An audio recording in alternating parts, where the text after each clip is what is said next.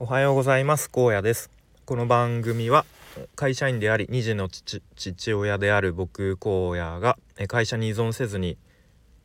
人生の選択肢を増やせるように日々試行錯誤する様子や僕の頭の中の思考なんかを整理して発信するそんな番組です。えっと今日は今日のテーマは、えっと、デザインの4原則というテーマで話していきたいと思います。で昨日の放送でまあなんか割とデザインについてうーんまあ熱くちょちょっと熱く語ったような気がするんですけどまあでもなんかそれってあなたの感想ですよねレベルの話でもあるかなと思ったんですが、まあ、今日の話は一応、まあ、デザインの4原則って、まあ、ちょっとこうデザインを勉強したことある人ならまあ本当に一番最初にこうまあ出会うというか、うんまあ、よく言われていることなので、えー、まあ、それを紹介していきたいなというふうに思います。で以前確かなんかリオンさんのとのコラボライブの時もなんかこのデザインって意外実はこう論理的にあのー、説明できるんですよみたいな。で4原則っていうのがあってみたいな話をちらっとしたらあそんなのあるんですねみたいな、うん、意外とこうあの、なんだろう話に興味を持ってくれたみたいなことがあったのでまあ一回どっかの放送で話したいなと思ったので今日話してみたいと思いますということで前置きが長くなってしまいましたがはい。では早速4原則ということで4つ、えー、あります。で1つが近接。で1つが整列。で1つが強弱。で、まあ、この強弱は対比と呼ばれたりもしますね。はい、で最後が反復ですね。で1つずつ説明していきます。まずは近接ですね。えっとまあ、近いに、まあ、接すると書いて近接ですね。はい、で人って 人ってで僕らはあのー、まあ、何かデザインまあデザインというか、うんまあ、チラシだったり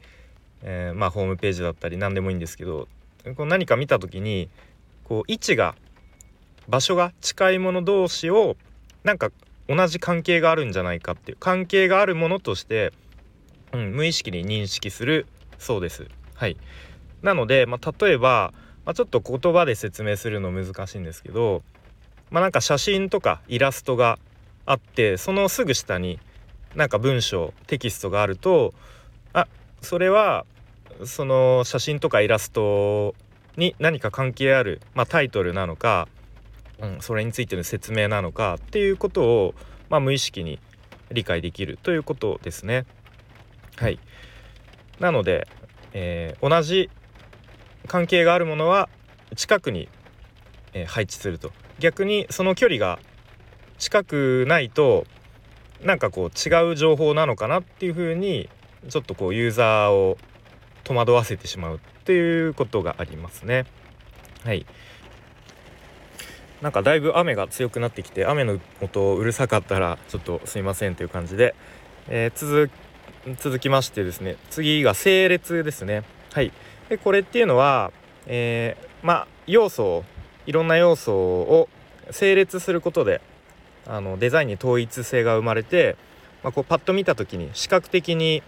こう情報を理解しやすいっというものですね。はい、で、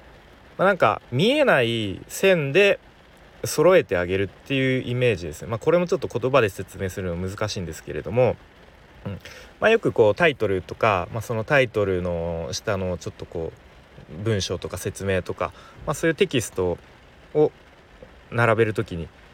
まあ、左揃えとか中央揃えとかまあ大体やると思います。まあそういうものですね。左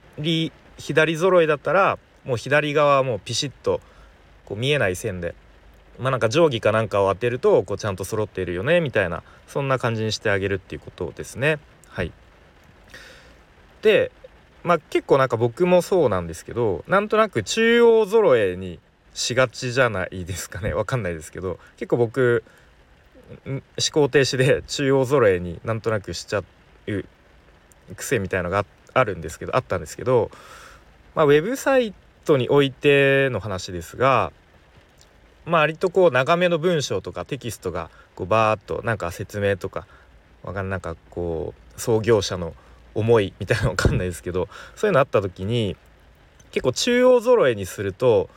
うんちょっと難しかったりもします。というのも、まあ、文章をバーッと目で追っていくわけですよね。で一番最後の文字に当たった時にまた次の段落に行ってその次の段落の最初の文字を目で探すじゃないですか。その時に、まあ、左揃えだったら必ず始まる場所が決まってますよね。でも中央揃えにするとこう次の段落でどこから文章がまた始まるのかっていうのをちょっとこう目で探しちゃうっていう本当にちっちゃいストレスをユーザーに与えてしまう可能性があるっていうところがありますね。まあ、本当に細かい話なんですけれども、うん。まあ、あとはこれはもう本当ウェブ制作の話になっちゃいますがあのウェブサイトってスマホで見たりまあタブレットで見たりパソコンで見たりいろいろなデバイスで見ますよね。いろんなガジェットというか端末というか。でそういう時にそのもちろん画面の幅が変わるじゃないですか。その画面の幅が変わるのにちゃんとウェブサイトの、えー、レイアウトとかを崩れないように するのがまあそのウェブサイトまあその崩れないのがすごくまあいいサイトというか上手に作られたなみたいな、うん、まあそういう工夫が必要なんですけどその中央揃えの文章っていうのはこの画面の幅が変わった時になんか思わぬとこで開業されちゃったりとか、うん、なんか2文字だけ開業されちゃったりとか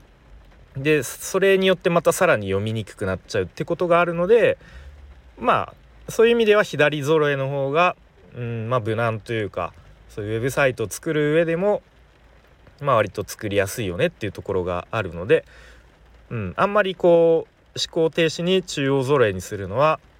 うん、まあその時その時でケースバイケースで考えた方がいいかなと思います。ということでちょっとすごい説明が長くなりましたがこれが整列ですね。はい。で次強弱ですね、まあ、これは対比と呼ばれたりもします。まあ英語でコントラストと、うん、言われてますね。でこれっていうのは、えー、要素にはっきりと強弱をつける、うん、はっきりと対比をつけるっていうことですね。うん、それによって視覚的に直感でパッとこう何が大事な情報なのかっていうのを理解できるということですね。でこれは特に文字とか、うんまあ、フォントサイズとか呼ばれたりしますが文字の大きさ重要なところはかなり大げさにバンと大きくするみたいな。うん、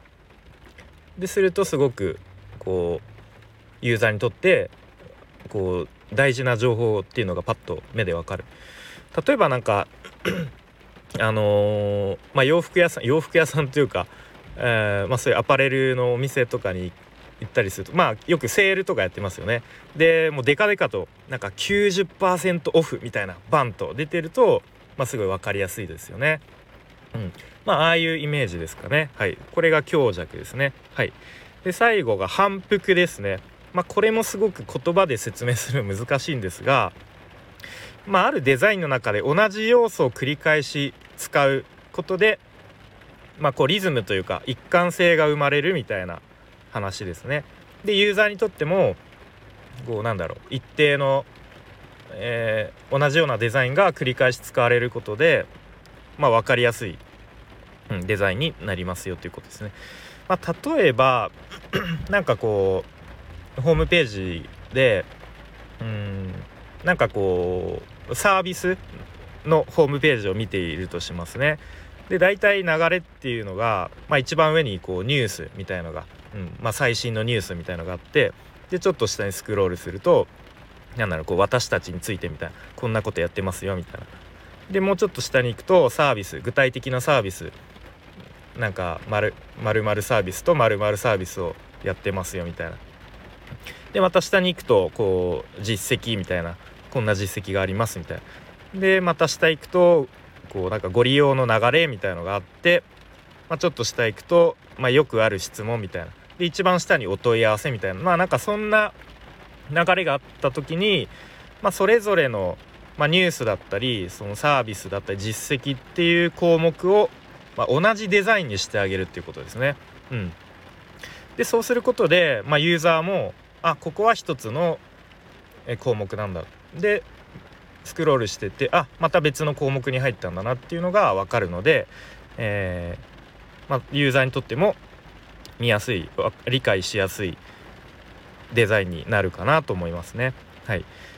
あとはホームページウェブサイトでいうとこうヘッダーと呼ばれる一番上の部分、まあ、大体こう左上にちょっとこの企業のロゴとかがあって、